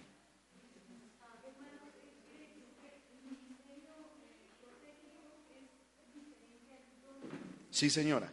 El ministerio profético y el ministerio apostólico, la Biblia dice en el libro de Efesios, eh, corrijo, bueno, o primera de, de Corintios, dice, primeramente fueron los apóstoles y los profetas. Está hablando no de posición, sino que en el transcurso de la revelación de la doctrina del Nuevo Testamento, la revelación vino a través de apóstoles y profetas. Pero cuando la revelación fue dada, ahí terminó esos ministerios. Como ministerios, sigue el don de profecía, sigue el don, hermano, de profecía, pero es que el don de profecía no trae revelaciones nuevas. El don de profecía bíblicamente es aquella persona que trae palabra de exhortación, edificación y consuelo a través de la palabra. Podemos decir, ahora, hermanos, tengamos claro esto. Y yo sé que me voy a meter en problemas, pero ya que, amén. Eh, nosotros pensamos que la profecía es aquel medio por el cual Dios nos adivina el futuro esa utilidad de la profecía, hermano, no es que sea brujería. Eh, de hecho, Dios puede utilizar porque Dios sabe el futuro. Pero el enfoque de la profecía sobre el futuro, únicamente adivinando y adelantando el futuro, no es de Dios. Amén. encontramos en la Biblia que el profeta Agabo le profetizó lo que le iba a suceder al apóstol Pablo. Amén. ¿Recuerdan ustedes? Cuando Pablo, cuando el profeta Agabo cogió el cinturón y se amarró los pies y las manos y dijo, así harán con el varón de quien es este cinto cuando llegue a Jerusalén. Es decir, eh, eh, Dios le, dijo a, Pablo a través de Agao que lo que le esperaba en Jerusalén. Le estaba adelantando el futuro. Pero sin embargo, ¿qué dijo, qué dijo Pablo? Yo tengo por basura mi vida. Yo no estimo gran cosa mi vida. Y si Dios determina que en Jerusalén me aten, pues a Jerusalén voy. Es decir, amén. Si me estoy haciendo entender con esto. Yo le quiero decir, hermano, tenemos la palabra profética más segura que es la palabra de Dios. Si Dios en algún momento utiliza a alguien para traerte una palabra, da gloria a Dios. Pero dice la Biblia que debemos eh, eh, examinar la profecía. Pero por otro lado también dice, no rechacemos la profecía. No podemos eh, rechazarla, pero sí debemos examinarla. ¿Y, y qué, forma debemos examinar la profecía? A la luz de la palabra. Si alguna profecía supuestamente viene de parte de Dios, y como dijo Pablo, si un ángel del Señor o nosotros mismos os anunciamos otra cosa diferente del que ya os hemos predicado, el tal sea anatema. Amén.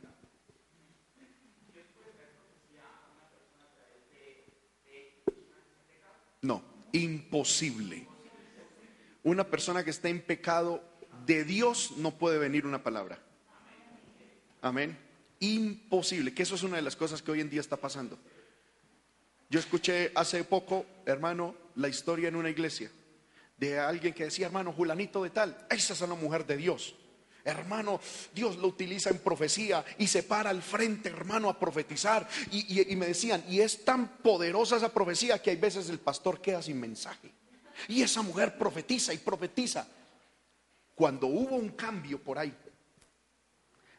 a mí me preguntaron y me dijeron, hermano, ¿usted ha escuchado de la profetisa de tal iglesia? Yo dije, sí.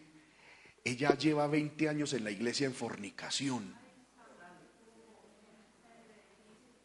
Y a mí el pastor me preguntó y me dijo, ¿será que Dios puede hablar en profecía a través de esa mujer? Yo le dije, hermano, mire, o ustedes son tan impíos, tan carnales y tan mundanos que la mejor mujer y el mejor vaso y más espiritual que Dios tiene allá es una mujer que lleva 20 años en fornicación, o tal profecía no ha venido de Dios. Y entonces el pastor llegó y me dijo, hermano, pues uno no es que sea gran cosa, pero buscamos a Dios y nos abstenemos del pecado. Y yo le dije, entonces es la segunda opción. y un día ese pastor, hermano, empezó a predicar, a predicar, a predicar. Y tal profeta se ofendió con el mensaje de la fornicación y se le acabó la profetizadera.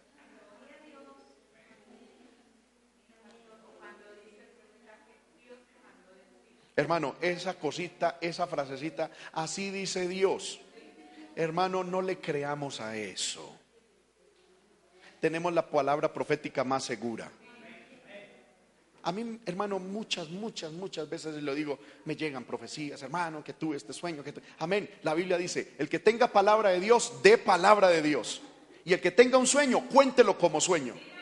El problema es que hay gente que sueña, tiene un sueño por ahí, todo afrijolado, amén, todo enchicharronado.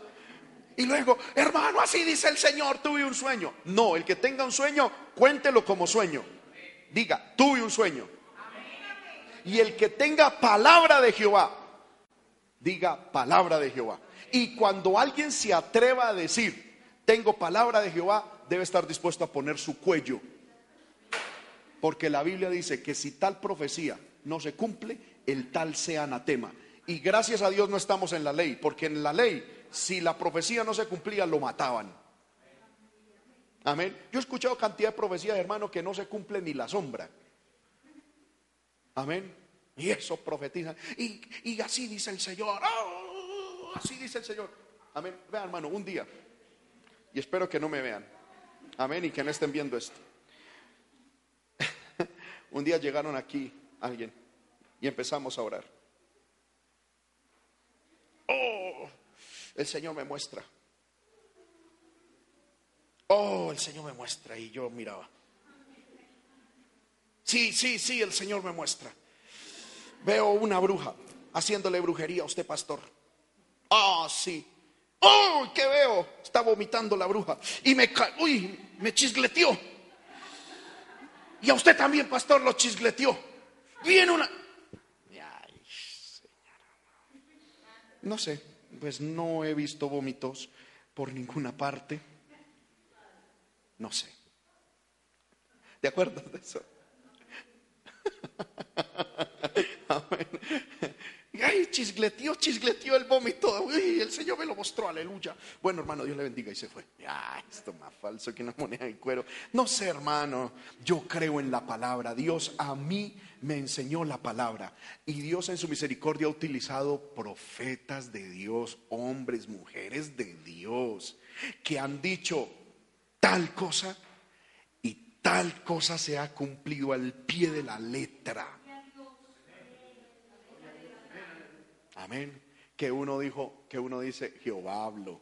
Pero esa cuestión, hermano, que es que Dios, eh, hay un enfermo. Oh, el Señor dice, yo te levantaré. Y a los dos días se murió. No, es que, y acomodan la profecía. No, lo que pasa es que Dios lo iba a levantar, era espiritualmente. Y se lo Ah, más falso que una moneda de cuero, muchacho. Vuelva a la escritura, vuelva a la palabra. Porque así yo he escuchado. Amén. que llegan Perdóneme, hermano, señora, llegan y hay un enfermo. Así dice el Señor, te levantaré y me, seré, y, me servirás y te usaré. Y se mueren a los dos días. Y yo enfrenté un día a uno. De hecho, fue el mismo que me profetizó del vómito de la, de la bruja.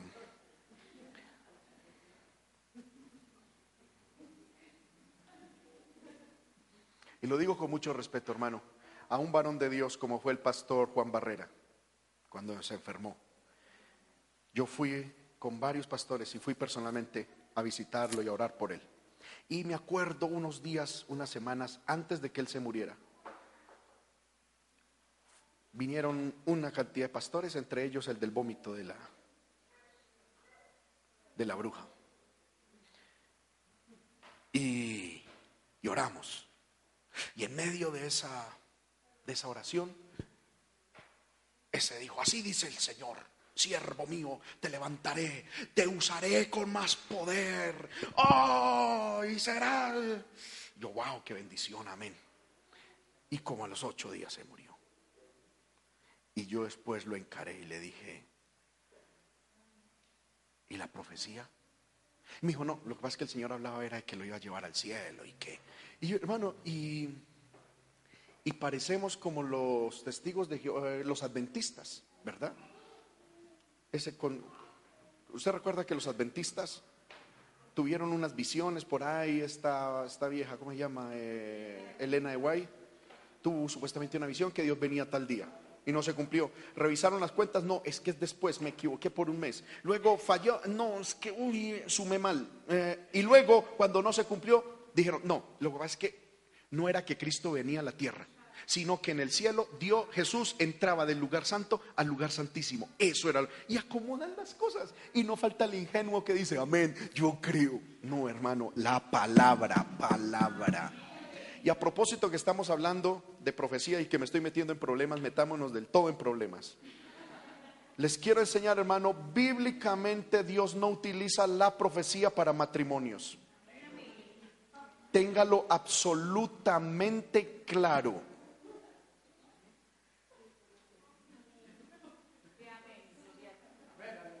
Amén.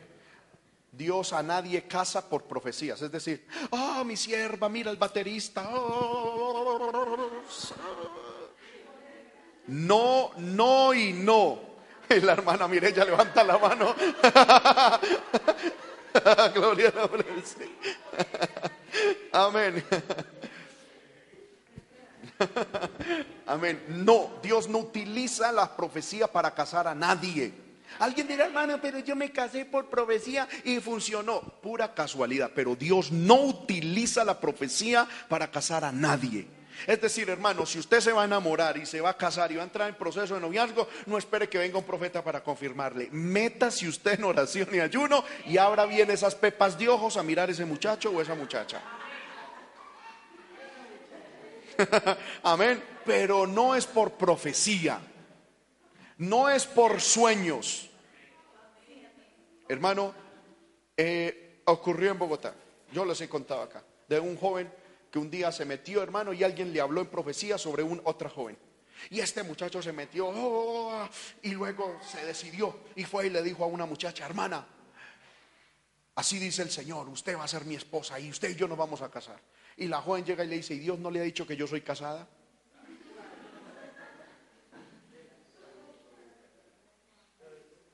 Hermano, ¿usted cree que ese muchacho cómo quedó con su profecía? Amén. No, pues ¿qué más puede hacer? No hay de otra. Amén. Poder en el Señor. Terrible. Por ahí resultó otro, hermano, una mujer de esas que se dejan emocionar y que quieren ir más allá. Y un día le dijeron a una hermana en profecía, ah, mi sierva, el marido con el que estás no era mi voluntad. Mi voluntad era Julanito de tal. Hermano, y esa pobre criatura entró en una depresión, en una amargura, en una confusión. O sea que mi esposo y no estamos en la voluntad de Dios. O sea que era Julanito de tal. Esa profecía, cuando a mí me consultaron sobre eso, y eso salió del mismísimo infierno.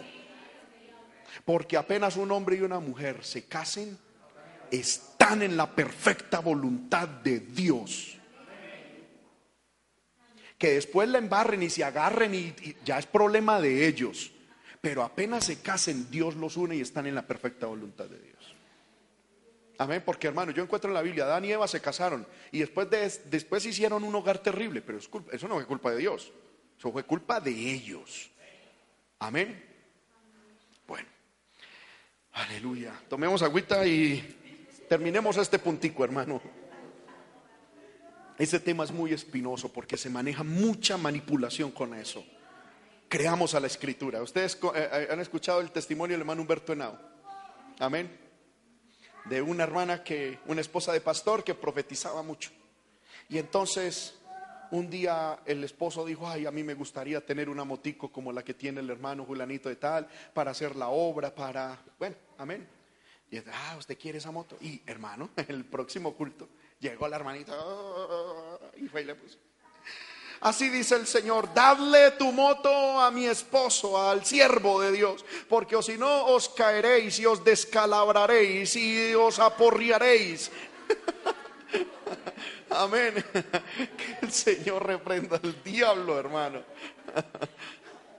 Amén. Eso lo cuenta el hermano Humberto. ¿Lo han escuchado? Y el hermano llamó. hermano, esa profecía será de Dios. Que Dios ni que nada, hermano. Eso no. Eso no es de Dios. Aleluya. Yo amo la profecía. La amo. Creo en la profecía.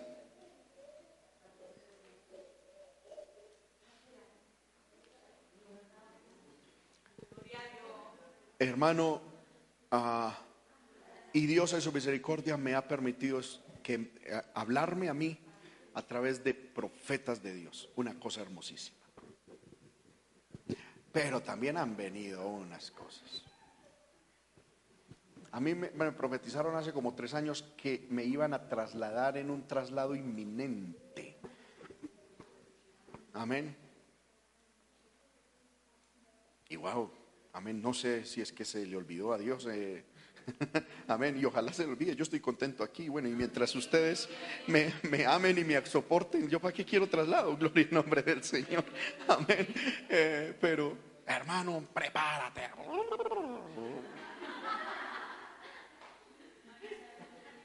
Viene un traslado. No digas no. Porque cosas grandes vienen.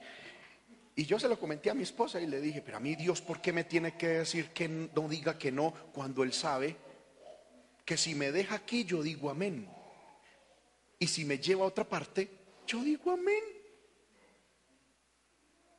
Si me estoy haciendo entender? Dios sabe que lo único que yo quiero es hacer su voluntad. Dios no me tiene que advertir que no diga que no. No es que yo esté orgulloso de mi, de mi humildad, ni de mi obediencia, pero Dios sabe que cuenta conmigo y si Dios, amén, a lo que sea, pues ahí estamos. Y se me hizo raro que Dios tuviese que hacerme esa advertencia cuando yo creo para mí mismo que Dios no necesita hacer esa advertencia, porque Dios sabe que cuenta conmigo.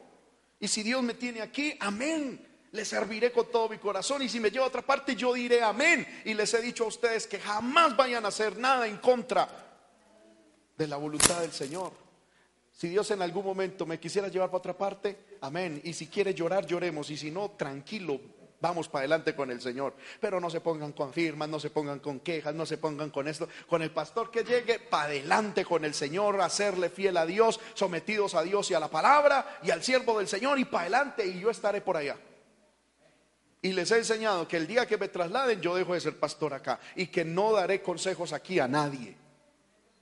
Amén. Y que si me pueden llamar, llámenme para saludarme, para esto y lo otro. Los diezmos los entregarán aquí, las ofrendas las traerán aquí. Amén. Amén o no amén. Yo a nadie pastorearé por internet, ni por Facebook, ni por WhatsApp.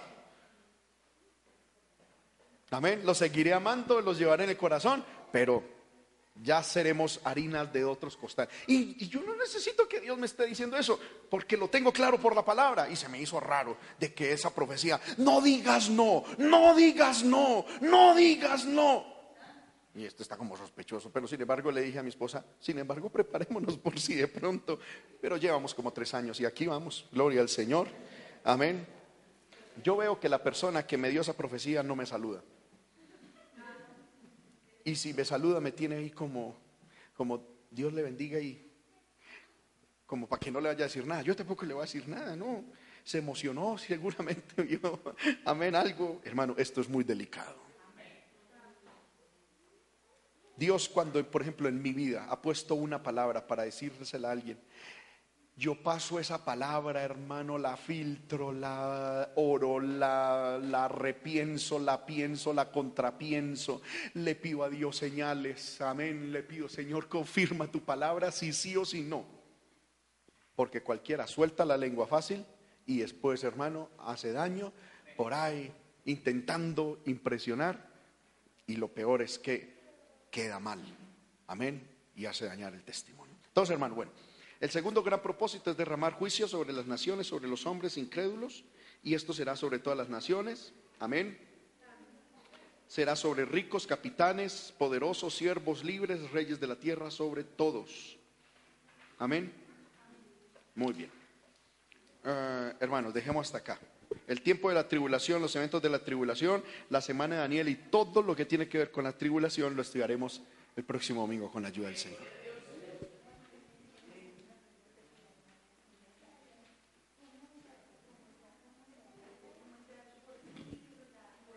¿Cómo qué?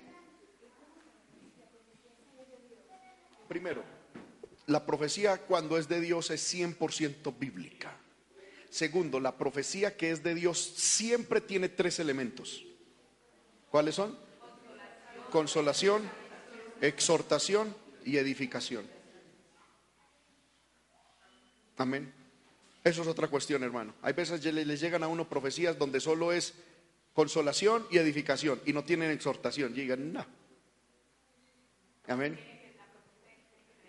Tiene que tener las tres. Cuando Dios habla, Dios exhorta sobre el pecado de la persona, le anima en algo y lo edifica en algo.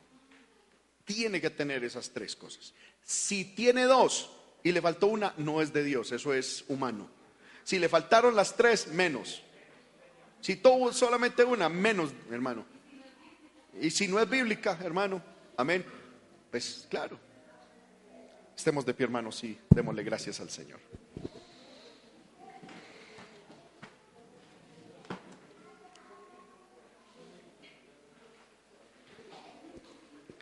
Tenemos la palabra profética más segura. Hacemos bien en creerla. Amén. Antes de irnos, oremos por la hermana Dayana Fonseca que está de cumpleaños. Amén. Gloria al nombre del Señor, hermana. Pase por este lugar y vamos a orar. A los hermanos que nos ven a través del canal de televisión, Dios les bendiga. Les esperamos en la próxima transmisión. Dios les bendiga. Vamos a orar por nuestra hermana Dayana.